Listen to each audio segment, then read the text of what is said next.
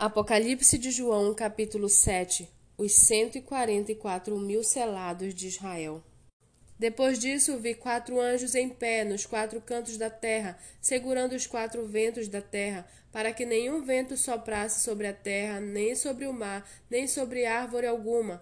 Vi outro anjo que subia do nascente do sol, tendo o selo do Deus vivo. Ele gritou com voz bem forte aos quatro anjos, aqueles que tinham recebido o poder para causar dano à terra e ao mar, dizendo: Não danifiquem nem a terra, nem o mar, nem as árvores, até marcarmos com o selo a testa dos servos do nosso Deus. Então ouvi o número dos que foram marcados com selo. Era cento e quarenta e quatro mil de todas as tribos dos filhos de Israel. Da tribo de Judá foram marcados com selo doze mil. Da tribo de Ruben, doze mil. Da tribo de Gade, doze mil. Da tribo de Azer, doze mil. Da tribo de Naphtali, doze mil. Da tribo de Manassés, doze mil. Da tribo de Simeão, doze mil. Da tribo de Levi, doze mil. Da tribo de Isacar, doze mil da tribo de Zebulon, doze mil, da tribo de José, doze mil, da tribo de Benjamim foram marcados com selo doze mil.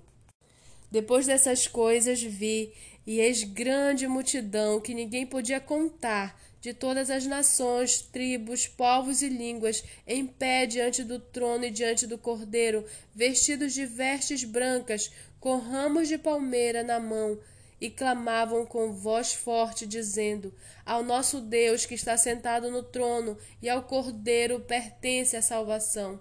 Todos os anjos estavam em pé, rodeando o trono, os anciãos e os quatro seres viventes, e diante do trono se prostraram sobre o seu rosto e adoraram a Deus, dizendo: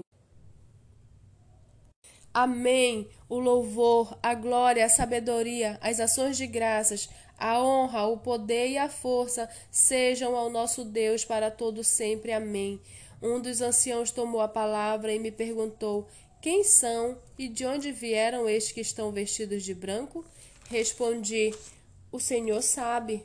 Então ele me disse: estes são os que vêm da grande tribulação, que lavaram as suas vestes e as alvejaram no sangue do Cordeiro.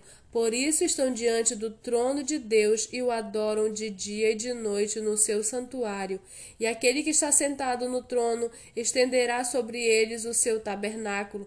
Jamais terão fome, nunca mais terão sede, não cairá sobre eles o sol, nem qualquer outro calor forte, pois o Cordeiro que está no meio do trono os apacentará e os guiará para as fontes das águas da vida, e Deus lhes enxugará dos olhos toda lágrima.